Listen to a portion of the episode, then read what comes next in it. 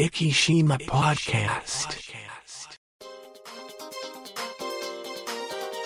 この番組は、イキのちょっとしたニュースを Facebook 上でお伝えしております。生島 Facebook ページの管理集団、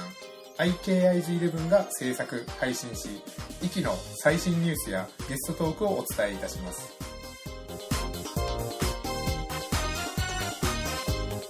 始まりました、生島ポッドキャスト。第502回ということで、うん。MC の石本です、うん。そしてもう一方この方です。今日はこれしかないよね。台風11号です、そうですね、まあ今ふとあの福山先生があの改めてその11号っておっしゃっていただいたのでなんか思いましたけどその、はいはいこの時期で11号って言ったらなんかね数としては少ない印象がありますよね。ね。大谷のホームランの方が多いもんね。あ ああの競争しながら、はい、であのーまあ九州といえばというかもう先にですね今日のトークテーマ行こうと思うんですけども生島ポッドキャストと台風ということでなるほ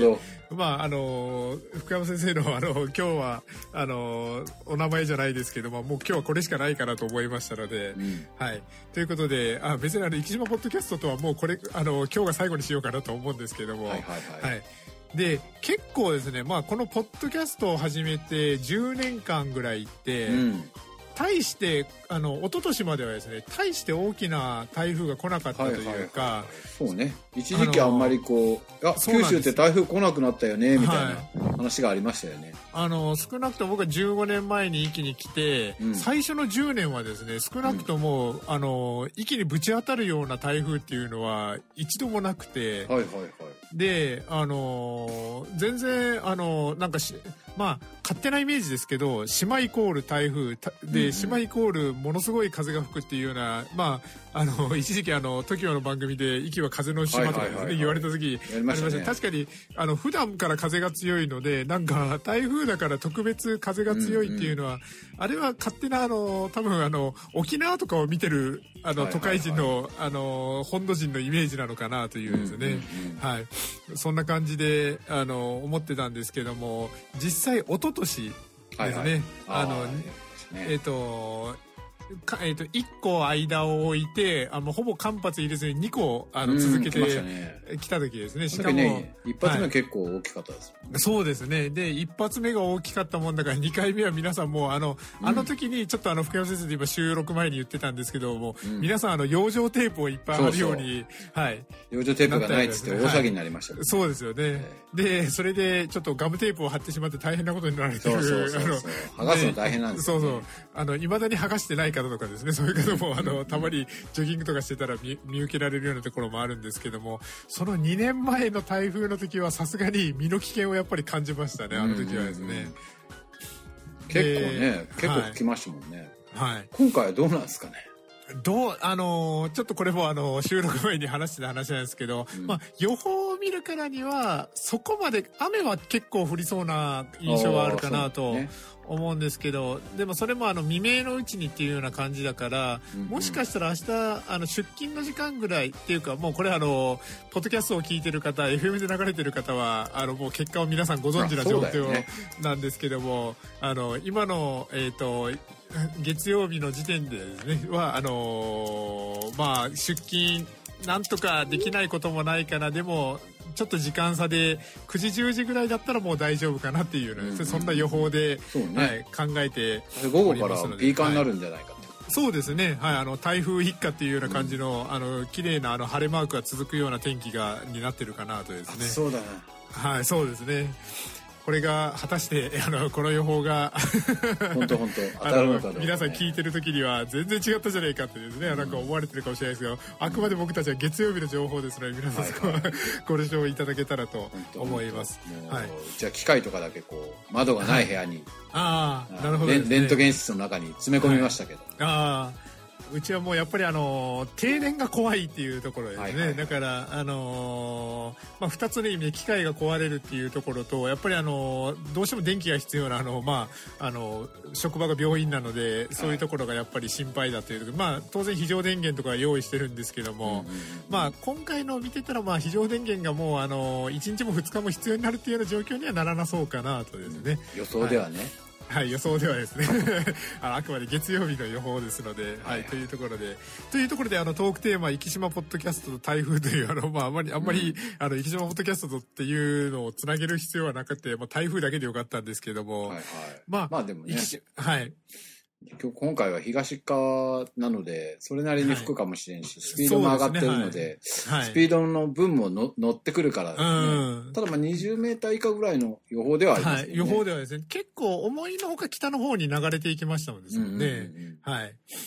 で、えっ、と、生島ポッドキャストの台風という中で、よくですね、台風が来るたびに僕は生島ポッドキャストの中で、あの、はいはい言う話としましては、はい。あの、日曜日にですね、土曜日だったかな。えっ、と、日曜日ですね、はい。の夕方にあの、スージーさんもツイートをされてたんですけども、うん。あ、台風つなぎしてるっていうですね、あの、ああ、はい、あの、船の、そうね、船のね。はい。はい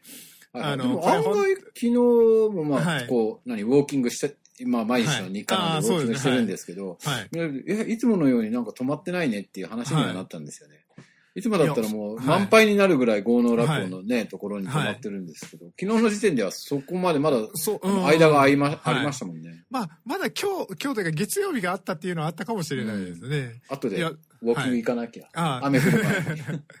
いや、あのですね、ちょっと台風から話はずれるんですけど、僕も昨はいは日ちょっと、あの、夕方じゃ、えっ、と、あ夕方というか、7時、えっ、と、8時か。8時ぐらいにちょっと走りに行ったんですけども、はいはいあ、福山先生日曜日もウォーキングされてるので、あの、車があったもんで。そうなんです。はい。休みなしで継続は力なりって素晴らしいなと思いながらですね。私一人じゃ絶対無理だったと思います。はい。いや、もう本当あの、ダダ漏れさんもですね、あの、掛け持ちがあるから、すごく今頑張られてると思いますけども、はい。あの、もう、あのもう近づいてまいりましたからねそうですね、はい。ちょっと、あの、僕は、実を言うと、ちょっとあの、ここ最近あの、ずっと、あこの2週間体調を崩してるもんで、はいはいはいちょっと十、十分に走れてないので、だいぶ不安なところが大きくなってるんですけども、はい、ちょっと頑張らないとなと思いながらですね。うんうんというところで、まあ、台風つなぎに戻ろうと思うんですけども、はいはい。やっぱり、あのーポッドキャストでも何度も言ってきてるんですけども、漁師の皆さんには大変申し訳ない、あのーご苦労か、あのーな状況であるとは思うんですけども、うん。あの風景がもう本当に圧巻というかですね、そうですはい。ね。あの島の外から来たものからしたら、あの風景を見るたびに、ああ、なんか息だな、まあ台風だなって、なんかちょっと、あの、のんきに構えてしまうっていうようなですなかなかね、ああいうのを見はいる機会は普通の人はないですそうですよね。うんはい。特にあのー狭い湾ですね。あの、瀬戸だったりとか、あの辺の台風つなぎってもう本当にあの、みんなが肩を寄せ集めてっていうような感じでぎっしりですね、あの、詰まってる感じですごくあの、素敵な風景だな。まあちょっと皆さん大変だっていうのは、あの、怒られるかもしれないですけど、まあ、素敵な盆風景だなと。の高速道路を見てるような感じでずらーっとこうねそうで、あの狭い間にいっぱい繋がってますもんね。はい。というところで、ちょっとのんきなことばっかり言ってはられない。まあ、台風も、で、怖いのがやっぱりあの、気圧配置がこうなってる時はやっぱ立て続けに来るっていうのがですね。はいはいはい。はい。だから、は9月も下旬になってくると、壱岐にの方にあの直接来るような台風は減ってくるんですけども、やっぱうん9月上旬っていうのは、どうしても台風が発生したらそのままルートに乗ってこっちに来てしまうっていうようなですね。だから、あの、九州で有名って言ったら、あの、もう、えっと、30年ぐらい前になりますけど、台風17号、19号とかですいやー、あね。の時はすごかったですね。はい。あの、竹の辻の半分、南半分が枯れましたもんね、木が。ああ、そうですか。うんはあ結構枯れてましたよね。いやーもうあの時、あの時はでもなんかですね、両方ともちょっと早めに来てくれて、はいで、あの、朝には晴れてたんですよね、確かですね。そう、で、すそれ、で、あの、しあの、僕は確か小学校が中学校ぐらいだったと思うので、ラッキーっていう。なるほど。はい。明日高校とかも休みですよね。休みですね。もう休み、えっ、と、今日ちょっと昼間に、あの、ヨガってあの、郷野六甲の方に行ったんですけども、はいはいあの、小学生、中学生が、あの、ウキウキしながら帰ってるところを見てはい。あの、ま、まだ今日休みにしなくてもよかったんじゃないかなとかちょっと思いなが本ら。はい。あの、子供たちが、なんか、あの、スキップ踏むぐらいの勢いでなんか帰ってたから、あの、こういう、まあ、子供からしたらですね、嵐の前の、あの、こういう時ってちょっと楽しかったりとかですね、ワクワクしたりとか、あの、行き校の、あの、運動会もちょっと、あの、先週末行われたみたいですけども、大人は、はい。あの、うちもね、ちょっと見に行かなきゃいけなかったんですけど、はい急遽中止になったので。あえた、たあ、中止になったんですか？中止の延期になりました。あ、そ、あ、それはその、雨でっていうことで。えっじゃと、あ、そうです、そうです。雨で雨で。はいああ、なるほど、なるほど。いや、あの、結構大人は雨の中体育祭大変だねとか結構言ったりするけど、はい当の本人たちは結構あの雨の方が楽しかったりとか。そうなんです。う ちの娘なんかタイヤ引きに出る気満々で、いや、はいはいはい今日タイヤ引きなんかドロドロだろうみたいな。いや、どうやって連れて帰るんだみたいな。親は心配してるのに、そう、本人はやる気満々で。そう、一番心配してるのは親の選択が一番 心配っていう。車どうするよみたいな話。はい僕もあの忘れもしないあの高校2年生の時はですね、はい。もう途中昼ぐらいから超土砂降りで、えー。け、どそのままあの結婚したのを覚えてますね。あの、まあ、男子校だったのであまり気にせずなるほど。あのはいそのまま、当時は男子校だったんですね。そうですそうです。あの結婚してあの帰ってあのあの東京あの競徒競走とかもですね、あのはい。最後みんなヘッドスライディングしてゴールしたりとか、なるほど、なるほど。それこそあの親からしたらいい迷惑みたいな。はいそんな。息とかだったら、はい。車でなんとかなるけど、はい。ええ、水浴びて着替えて帰ったんですか？えっ、と、そう、そうですね。あの、だから、雨降ってるから、もう強制的に水を浴びるわけですよ。なるほどなるで、それで、最後、あの、タオルぐらい持ってたので、あの、あの拭いて、着替えて、うん。あの、地下鉄で帰るけど、すあの、そう、顔のどこかには、あの、泥がついてたりとか そうよね。そうよね。はい。なるほど、チャレンジャーですね。そうですね。はい。というところで、ちょっとあの、台風の話は随分、あの、離れましたけども、うん今日はちょっとネタもいくつか用意してますので、はい、で、次はですね、はいあの、ちょっと先ほどですね、あの、ダダ漏れさんから、あの、メッセージをいただきまして、はい。えっ、と、今日のこの方クイズはアップルイベントですねって、ああ、なるほどね。そうですね。はい、来そうてました思ったんですけどねはい。今回はですね、でもちょっとですね、一つ、あのー記事をちょっと見つけた中でですね、まあはいちょっと簡単に説明しますと、あの、9月の8日ですね、えっ、と、夜中の2時ぐらいに、えっ、と、アップルのイベントがあって、今回は iPhone、新しい iPhone と、うんえっ、と、AirPods Pro と Apple Watch が、うんあのー多分、あのー発表されるだろうというところで。アップルカー来ないですかね。アップルカー、なかなかあの、アップルカーもですけどですね、あの、アップルカードが来ないかなってずっと思ってるんですけどね。あーそうっすねあれねあれ欲しいですよね、絶対あれ欲しい、あれ欲しい。はいででもあれになったら、こう、なんだろろう、あのー、金融関係の人は戦々恐々としてるんじゃないそうですよね。はい。で、もう、あの、端末とかももう、あの、どんどんどんどん、あの、っていうかですね、もう本当、政府は、あの、アップルとグーグルに頭を下げて、あの、マイナンバーカードとかやめてから、あの、もうスマホの、本当 意味がわからないんですけど。にしないかなとちょっと思ったりするんですけなんか、あ。のはいー、免許証は、なんかなるみたいですね。そうですね。あの、僕たちあの、今、あの、健康保険証がですね。はい。あれがちょっとですね、もうあの、なんか、急に強制だとか言い出してから、なんあか、あの、なかなかマイナンバーカードの普及が進めないお年寄りを狙ってですね、あの、はい。年寄りといったら病院だろうぐらいの勢いでなんか、なるほど、そういうことか。急にあの病院に降って湧いたような話で、はない。あの、まあちょっとあの、診療報酬のところでもいろいろ問題のある制度だったので、ちょっとあの、生還というか準備はしてたけど生還してたんですけども、もう強制って言われたので、やらざるを得ないなっていうね、一番データを預けて嫌だなと思うのは、はい。国とか、はい市役所とか、その辺ですね。そう、はい。そう、だから、あの、アップル、グーグルの方がよっぽど信用できるなとか。セキュリティめっちゃ甘いもんね。ちょっとハーウェイとか言われたらちょっとドキッとしますけどね。もうファイウェイさんはなんかもうそろそろ消えてなくなるんじゃないかっていう。そうですえ。あの、せ一時は世界2位まで行きましたけどね。そうそうそうそう。今もうなんか携帯電話では5位以下かなんかになっちゃう。うん、らしいですね。うんで、ちょっとそのアップルイベントなんですけど、そのはい AirPods Pro というところで、うん。あの、今回ですね、ちょっと、密かに注目しているところとしまして、まあ、はい。AirPods、あの、ご存知ない方からしたらワイヤレスイヤホンなんですけども、うんうんうん。まあ、音が良くなったりとかはあるだろうな、バッテリー駆動時間が長くなったりとかはあるだろうな、とかですね、あの、Bluetooth とかそういう接続のなんか省電力化とかそういうのもあるんだろうな、とか思うんですけども、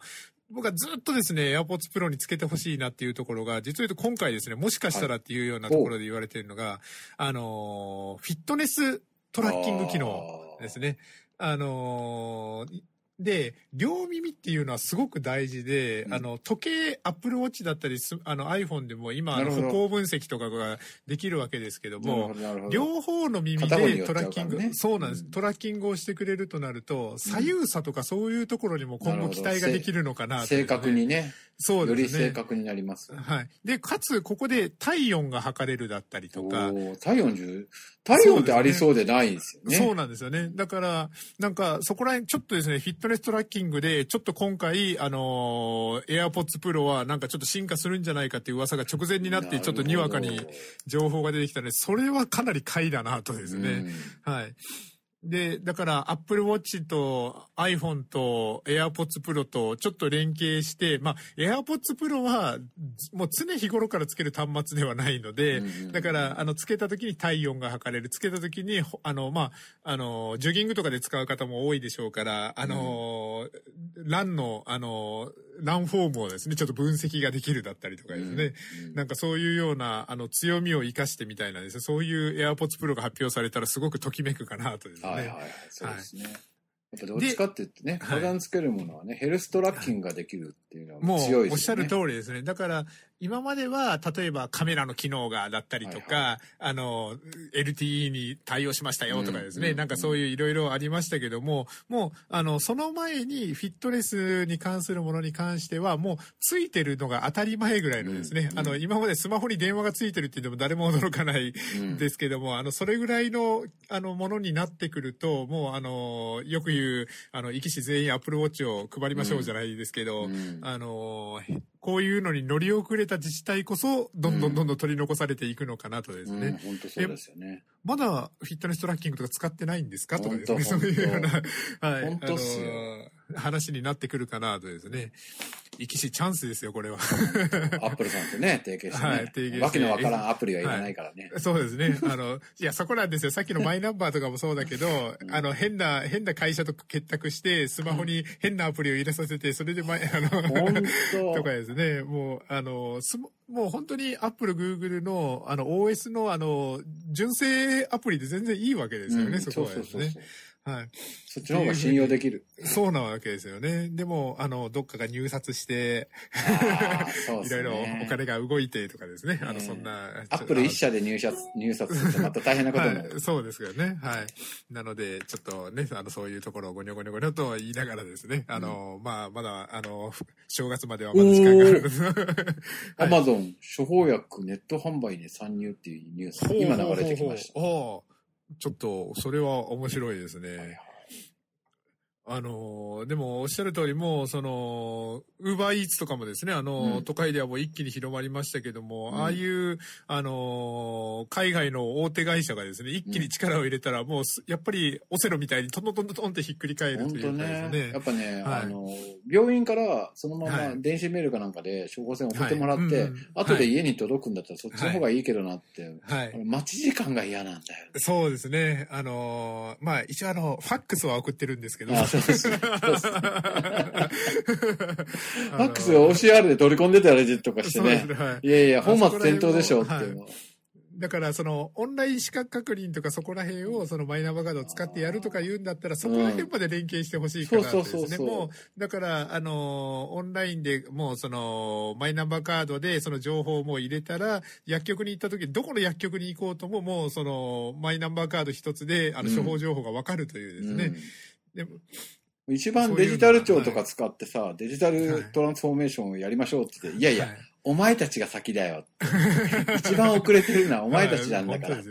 言いたい。そそういうところをちょっとあの、河野さんが頑張っていただけたらなとですね、ちょっと思いながらですね。うんはい。というところで、だいぶあの、ちょっと正月放送に近くなってきたので、はい。そろそろちょっと、生島ポッドキャストに軌道を戻そうかなと。はいはいはい戻しても一緒かもしれないはい。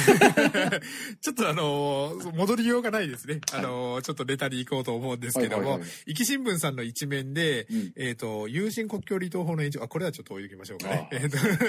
えっと、長岡美代さんでいいんですかね。うん美しい桜で美代さんですかね。すみません。呼び方がえ間違ってたら。えっ、と、郷ノ浦ですね。えっ、と、全国大会へ。というところで、なんでこのネタをし拾ったかと言いますと、うん僕は知らない単語がちょっとあったので、はいはいちょっと、ここをちょっといろいろググってみたので、このニュースをちょっと取り上げてみたんですけど、うんアンダー16、うん。ジャベリックスローで、えっと、全国大会へというところで、はい、そうでしょ。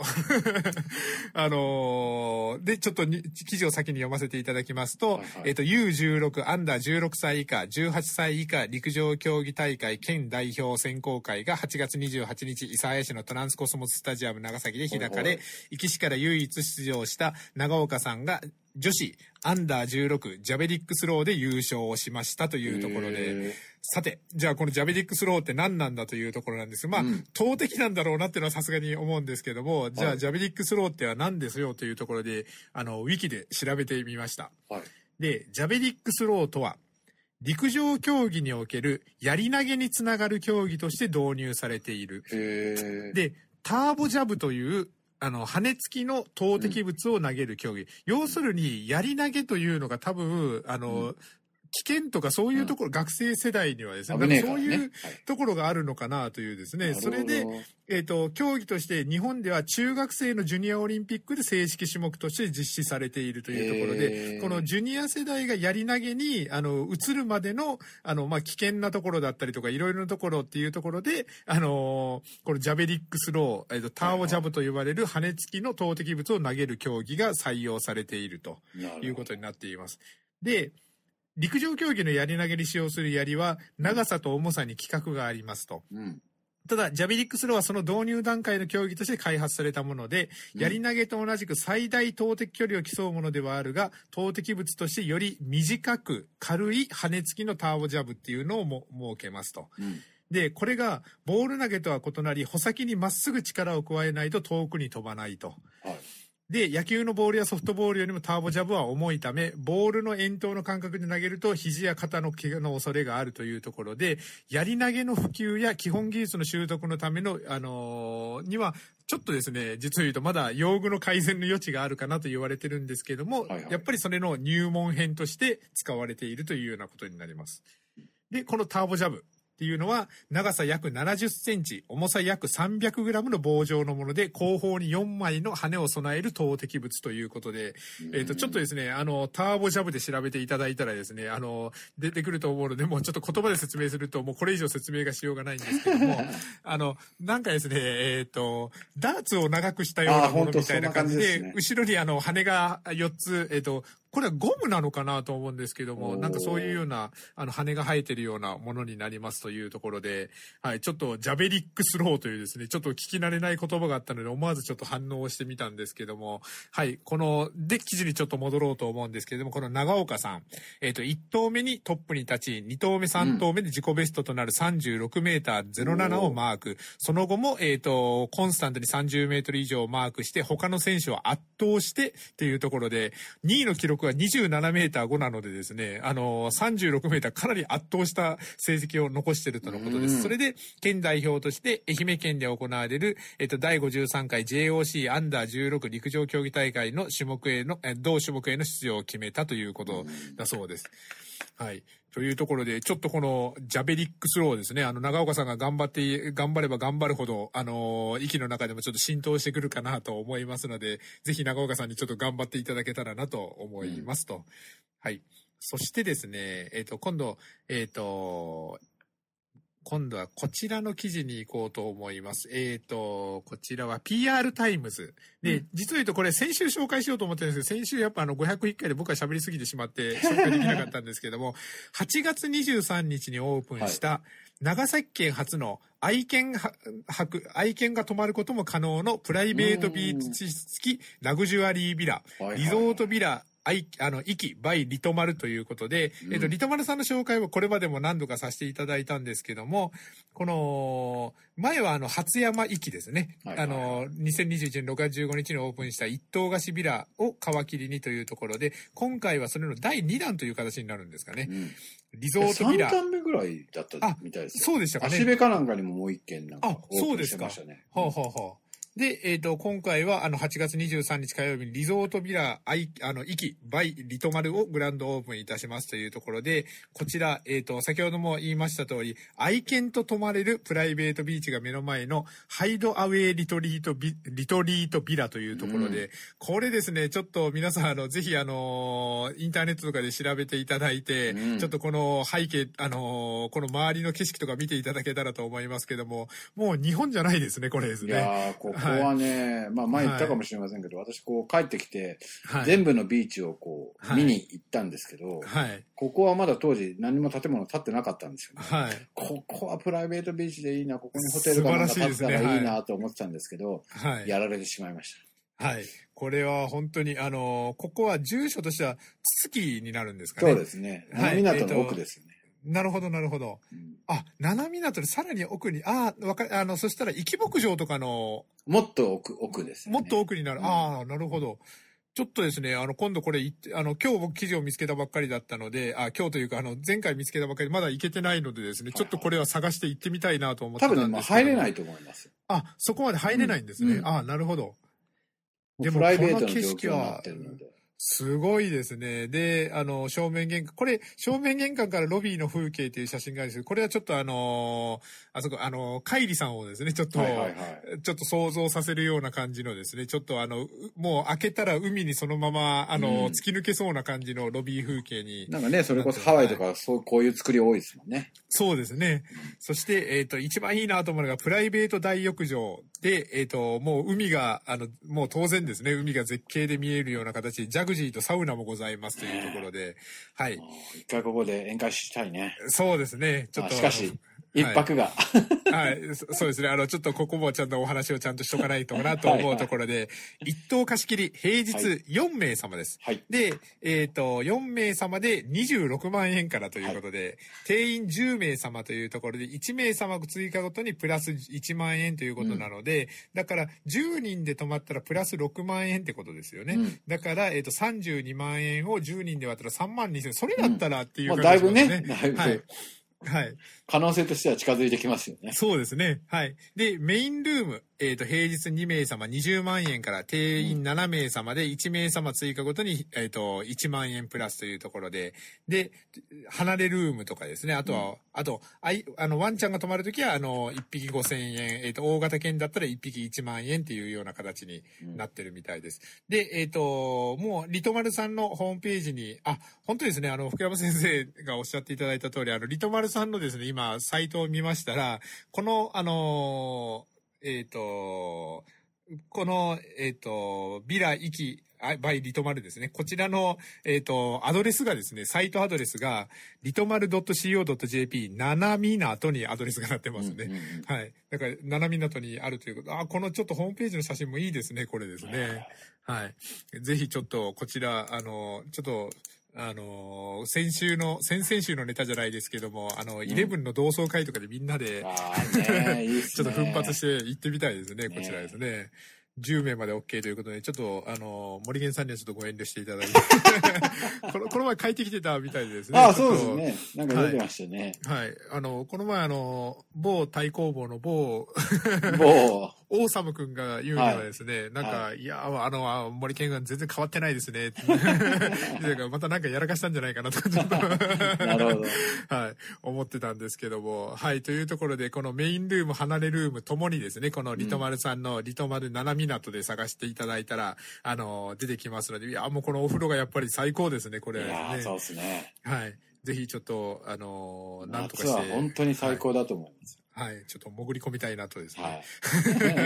あ、本当です。あの、福山先生のおっしゃる通り、リトマルハウス、あい、あの、壱岐足部っていうのもありますね。うん清志浜のすぐ近く。あこれ分かったかも、この場所。はいははいい。ということで、あの、リトマルシリーズ、あの、3つですね。初山と、つ七港と、はいあの、清志浜というところで、ぜひ、よかった、よかったら。ら僕ら、あの、モニターなります。はい、そうですね。あの、ポッドキャストで、あの、ここで収録とかさせていただいてですね、あの、一、あの、30分丸々、あの、のリトマルを紹介しまくるみたいな。なはい、ということで奥村さんあのオファーの方お待ちしております。のではい。あの結構結構ですねあのここ最近アクセスが伸びておりますという。